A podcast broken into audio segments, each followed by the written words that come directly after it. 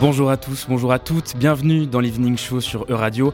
On est parti pour une heure ensemble, une heure de musique européenne, une heure d'actu avec notre invité et les chroniques de nos journalistes, une heure aujourd'hui entre OTAN et ONU, une heure pour mieux comprendre le monde d'aujourd'hui et ses enjeux. On est jeudi, ça y est, on peut enfin le dire, c'est presque le week-end, mais avant que je vous raconte ce qui va se passer pendant la prochaine heure, on va s'écouter un peu de musique comme d'habitude en début d'émission. On commence cette heure avec un artiste qu'on aime beaucoup ici sur E-Radio, un rappeur suisse qui a su faire sa place comme l'un de ceux qui font la musique d'aujourd'hui et celle de demain, une douceur assurée avec un semblant de pétillant pour vous faire bouger, un peu comme une myrtille. Ça tombe bien, c'est Makala et son titre Blueberry qu'on s'écoute tout de suite. Allez, c'est parti, il est 17h et vous écoutez l'Evening Show.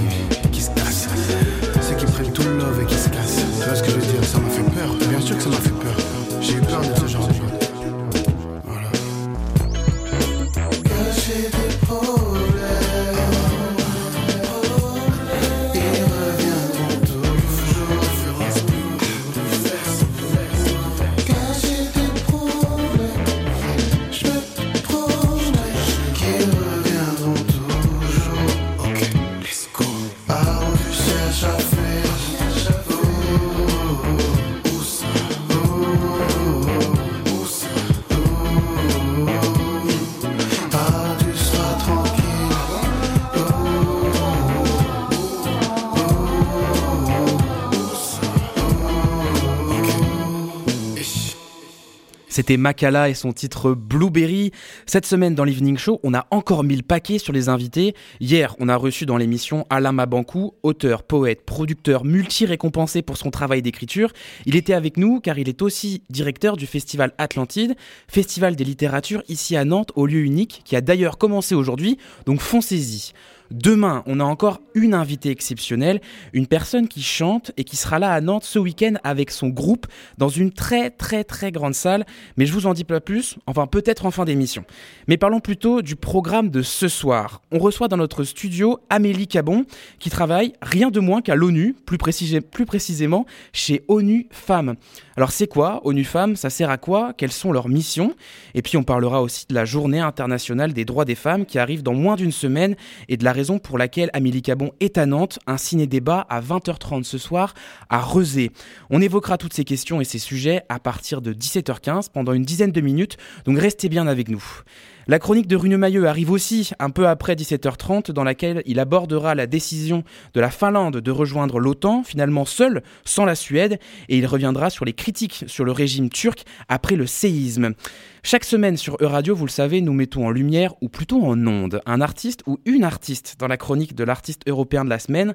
Cette semaine, nous ne partons pas très loin, nous restons en France pour rencontrer Emmanuel Parnin, l'une des plus grandes figures de la folk des années 70 en France, un goût prononcé pour la tentation et la douceur. On écoute un avant-goût et on en parle, c'est le titre Pulse d'Emmanuel Parnin.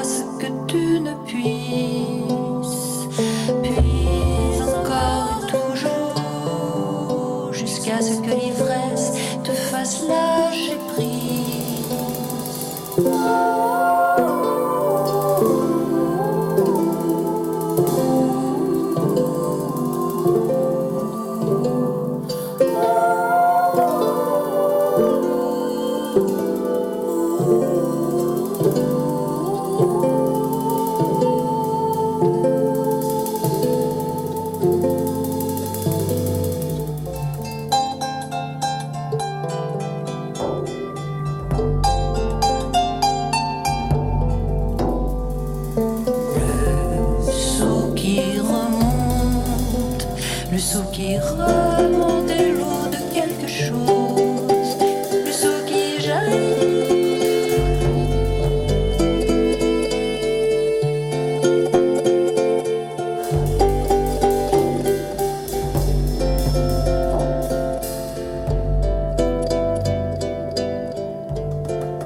C'était la chanson Puise d'Emmanuel Parnin, parue en 2022 dans son dernier album Targala la maison, qui n'en est pas une, une poésie délicate interprétée par une voix douce et envolée, les, passements, les pincements de cordes d'une harpe qui s'installe sur une nappe sonore très aérienne. Un morceau qui illustre très bien ce que Emmanuel Parnin est, une exploratrice du son qui mêle folklore à l'expérimental, très active dans les années 70 au sein du mouvement folk. Elle s'oriente depuis vers les musiques contemporaines. Aujourd'hui, comme vous l'avez entendu, c'est une véritable fusion de ces deux univers artistiques qu'elle fusionne. Juste avant d'accueillir Rune Mailleux pour sa chronique et d'avoir notre petit journal quotidien dans l'Evening Show, on repart avec le morceau Track X du groupe Black Country, New Road. Hips. I've been shaking ever since you told me no love would live in this house. Turn out the inside, inside out.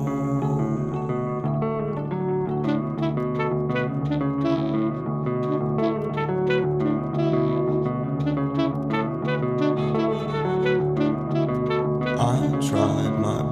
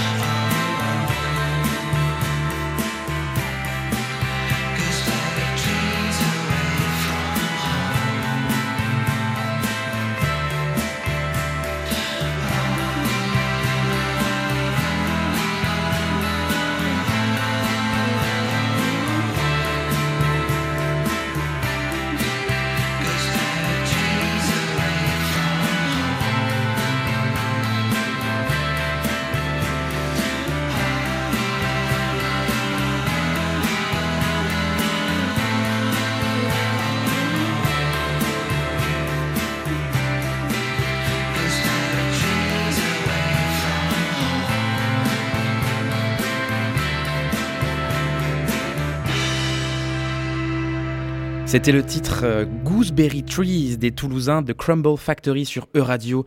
Vous êtes toujours dans l'Evening Show, il est 17h14 et c'est l'heure de la chronique politique de Rune Mailleux. Yes, exactly.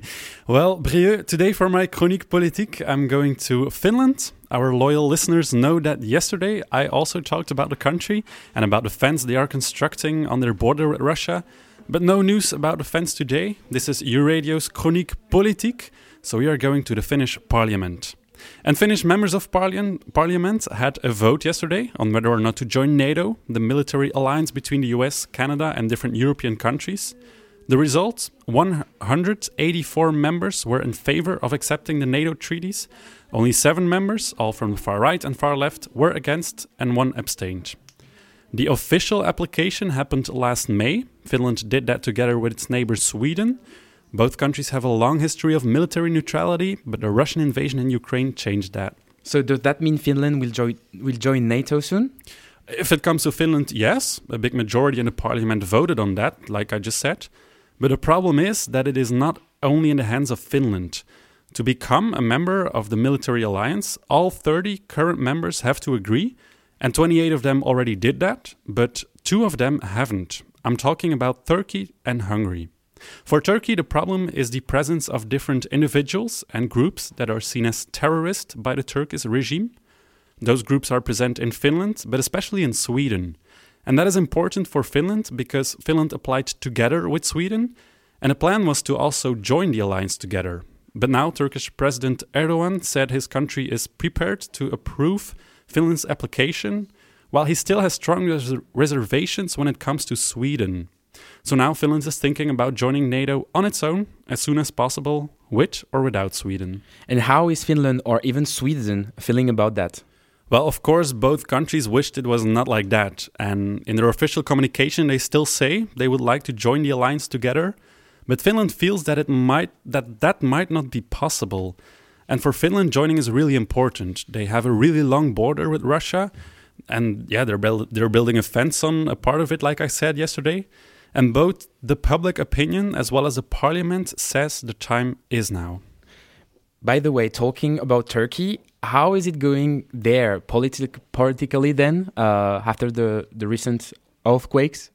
Well, could be better. In 1999, there was already a deadly earthquake that killed more than 17,000 people. After that, the government promised to make the country earthquake proof, but I think we've all seen that that didn't happen. The recent earthquakes caused tens of thousands of deaths, millions more wounded, homeless, or lacking basic facilities. Experts are saying are talking of a possible 1% loss of the country's GDP, and that in a time of economic crisis. It is the worst disaster in Turkey in its modern history. So it is not surprising that political criticism arose. Also, about the way that Ankara responded in the days and weeks after the earthquake, when it comes to rescue operations, for example. And also in the football world, we can hear criticism. Last weekend, a game took place between Besiktas and Antalyaspor. Hundreds of soft toys were then thrown onto the pitch in memory of child victims and also as a way of protest. Government resign was the chant. General elections take place next May in Turkey, and Erdogan's own future is on the line. We will see what the political repercussions of Turkey's devastating earthquakes are then. Of course, we will follow it closely with U-Radio and keep you posted when needed. I'm sure you will, Rune. Thank you very much. Nous, nous allons continuer en musique avec un très jeune artiste qui a aujourd'hui 17 ans. Il y a un an, il en, a- il en avait donc 16. Et le musicien britannique sort son premier album. Une vraie précocité, du talent et la relève assurée de la bedroom pop, c'est Sean Trelford et son titre Dearest One, maintenant dans l'Evening Show.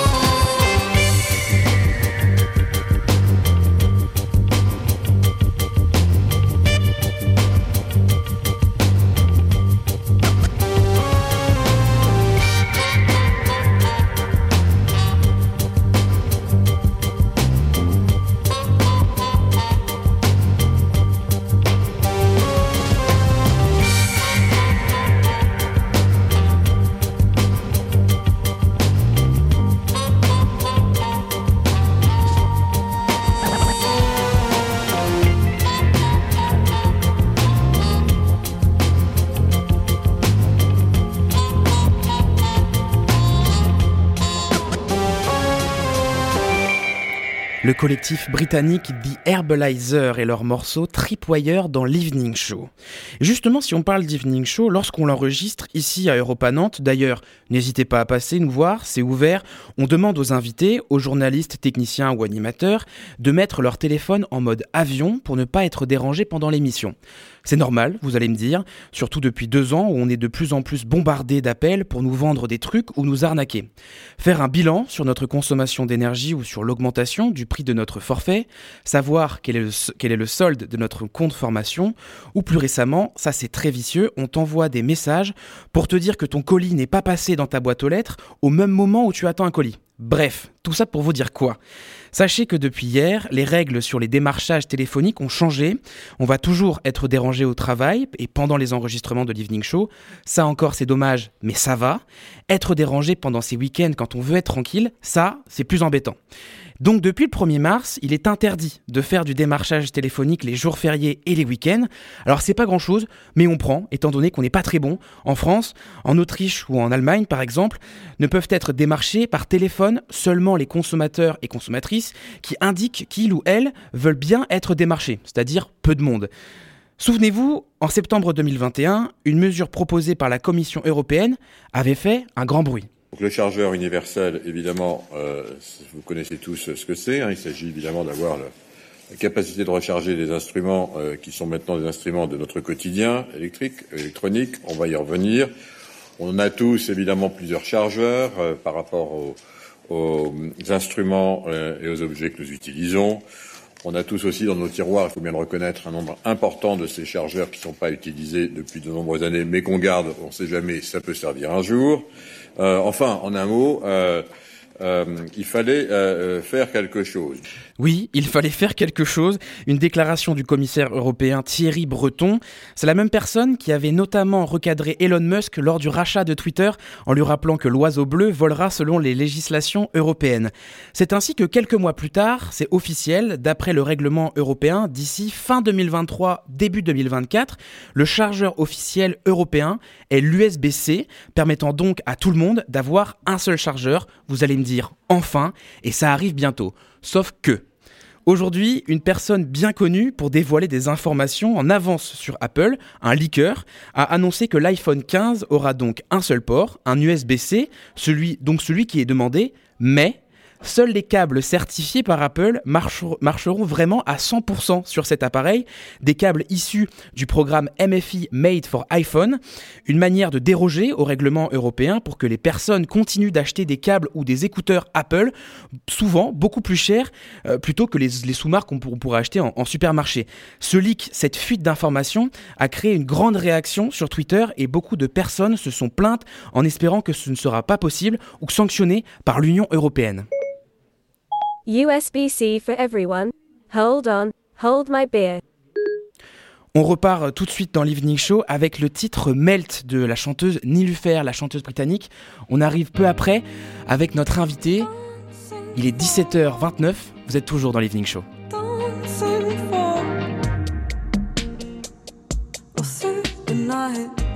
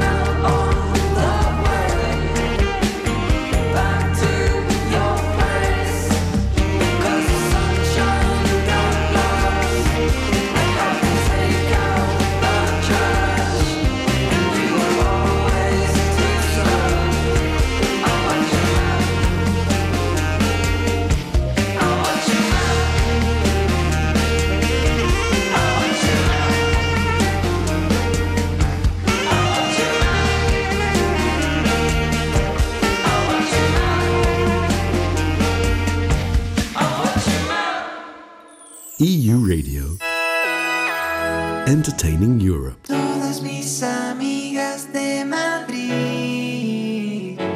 dicen que se van a morir allí.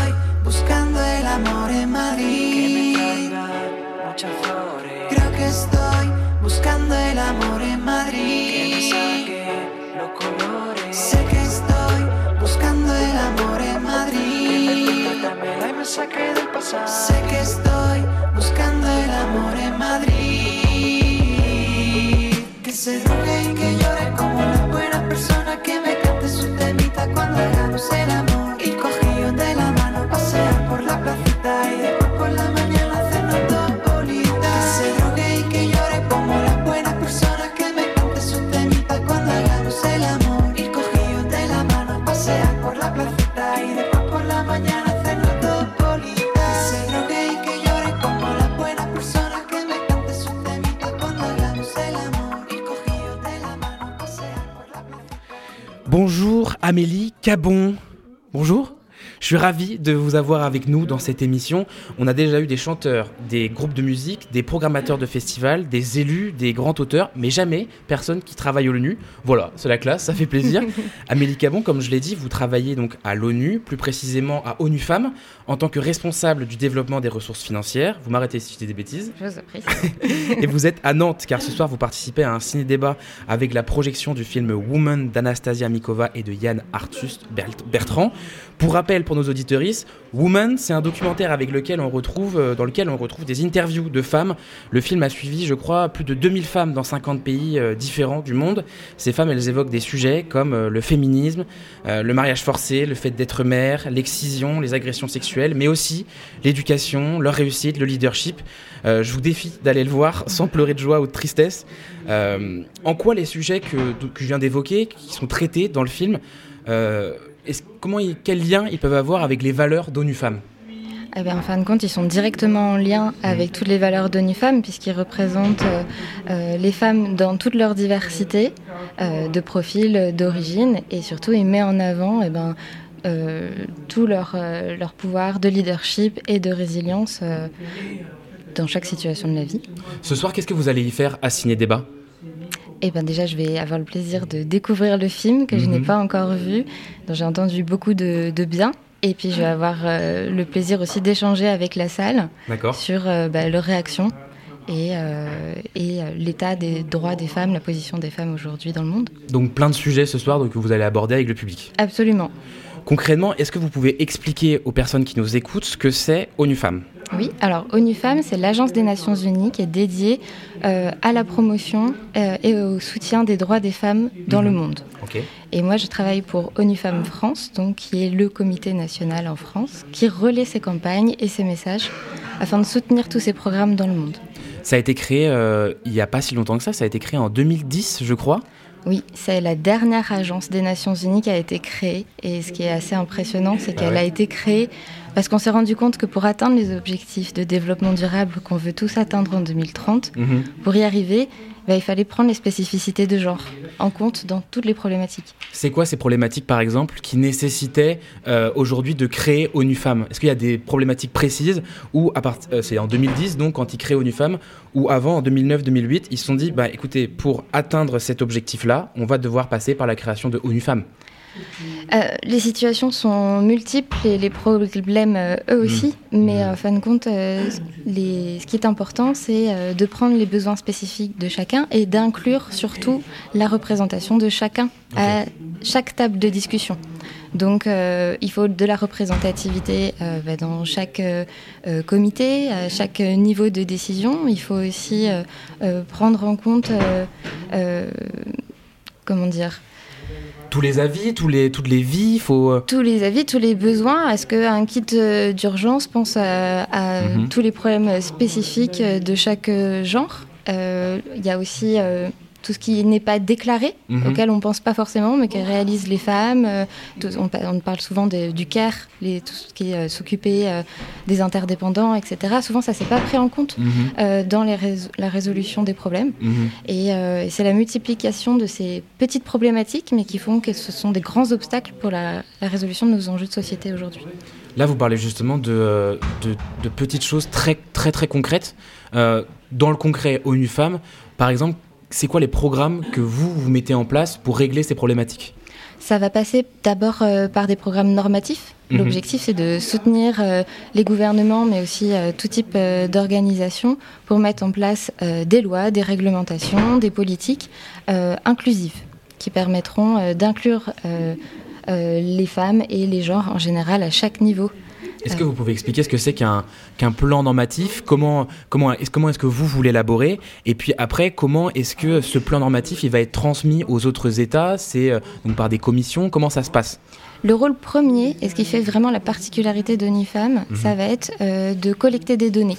Énormément de données. Parce qu'en fait, on ne peut pas résoudre un problème si on n'en a pas conscience. Et quand on n'a pas de données, on ne peut pas analyser ce problème. Donc euh, on est vraiment très pointu sur ce sujet-là. On est capable d'analyser avec euh, beaucoup de précision euh, tout type de situation et à partir de ces données-là, on va être en mesure de faire des recommandations sur la façon dont il faudrait euh, intervenir pour être le plus inclusif possible. Et ensuite, euh, bah, c'est en fonction de chaque organisme que ces recommandations vont être traduites de telle ou telle façon. Pour un gouvernement, et bah, ça va passer par des débats, euh, des, des discussions autour de ces recos pour faire des lois. Dans des entreprises, bah, ça va être des politiques, euh, etc., etc.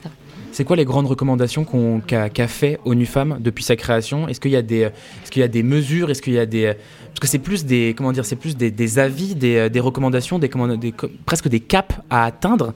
Euh, Est-ce qu'il y a des il y a, les directions que vous avez données euh, qui sont euh, qui sont très marquées depuis euh, euh, depuis 12 ans. Est-ce qu'il y a des mesures qui vous ont euh, qui vous qui vous marquent, ouais, dont vous vous souvenez? Il y, a, il y a beaucoup de choses qu'on porte, euh, on les porte pas toutes- tout seul, heureusement, on les porte avec tous nos, nos partenaires, les autres agences, euh, les autres, euh, les autres ONG, mais effectivement, eh ben, effectivement des, des quotas de représentativité à certaines instances. Euh, euh, défendre aussi la promulgation de, de lois contre les violences dans certains pays où ce n'était pas du tout pris en compte.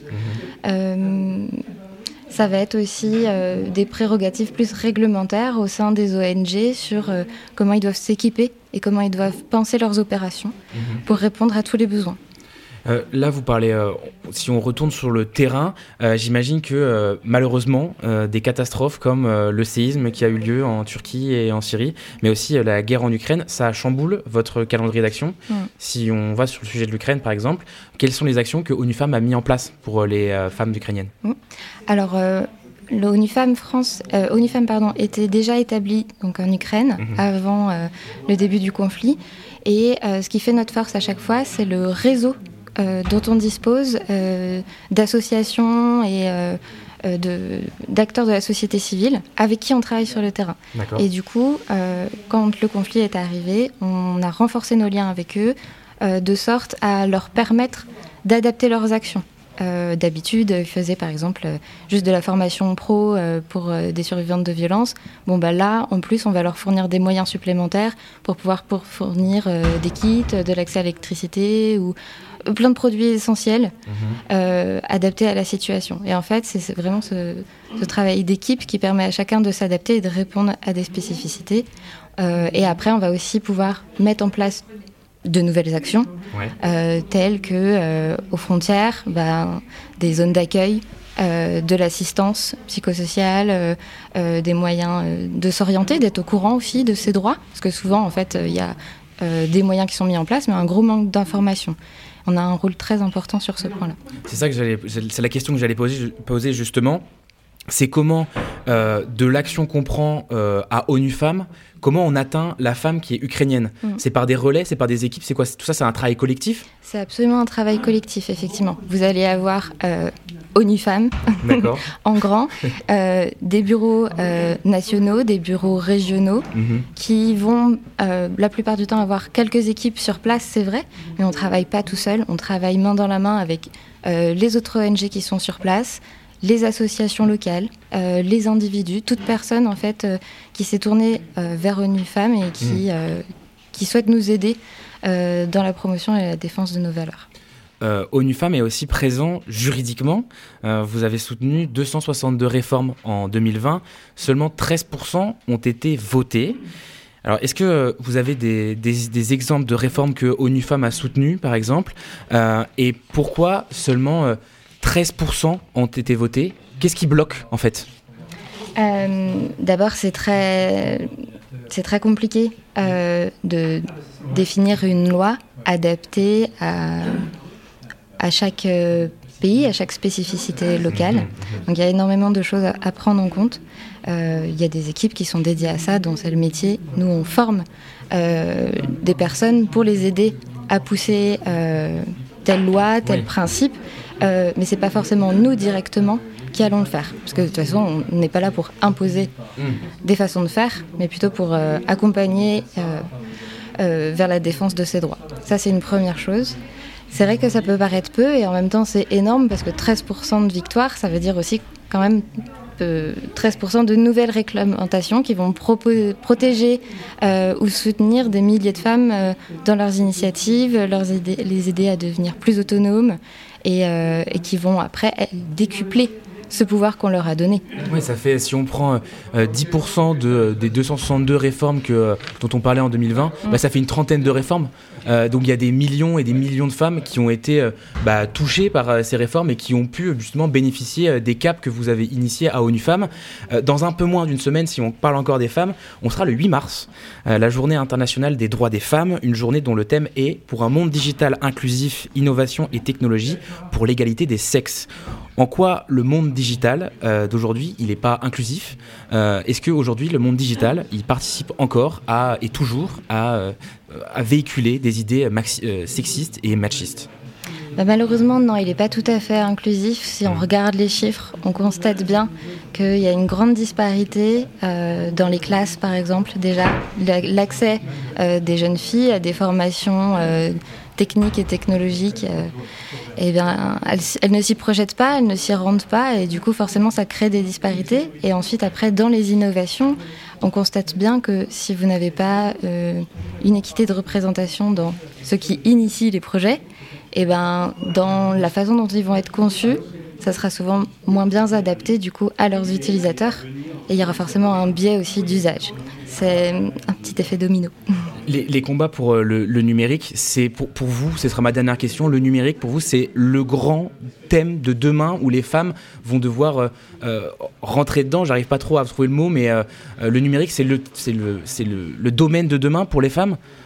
Pour nous, ce qui est important, c'est que le numérique, l'innovation, Mhm. elle doit se faire avec les femmes et pas sans les femmes. Parce qu'à ce rythme-là, en fin de compte, on est en train de mener plein de belles innovations, ce qui est super pour l'humanité, il n'y a pas de problème. Mais si vous laissez 50% de le- de l'humanité de côté, en fait, cette innovation, elle sera jamais belle, elle sera jamais euh, complète. Il faut embarquer tout le monde avec nous. Et on a un message assez amusant pour cette campagne cette année, c'est qu'en fait, à ce rythme-là, on sera allé sur Mars et on n'aura toujours pas atteint l'égalité de genre sur Terre. Donc il faut le faire ensemble et réussir à impliquer tout le monde dans ces réussites. Merci beaucoup, Amélie Cabon, d'être venue dans l'Evening Show. Euh, si le sujet du technoféminisme vous intéresse, je ne peux que vous conseiller l'excellent livre de Mathilde Saliou, Technoféminisme, comment le numérique aggrave les inégalités, paru il y a deux semaines aux éditions Grasset. Il y avait encore plein de choses à dire sur l'intelligence artificielle, comment sont codées, combien y a-t-il de femmes qui codent Facebook. Spoiler, très peu. Euh, si vous souhaitez voir le film Woman, il est diffusé ce soir à 20h30 au cinéma Saint-Paul à Rezé en présence d'Amélie Cabon donc et de Valentina Lopez, assistante à la réalisation du documentaire. Nous, on va continuer en musique avec un groupe mexicain, c'est Mexican Institute of Sound et leur titre Paloma. Détendez-vous, on est vendredi et vous êtes sur Radio.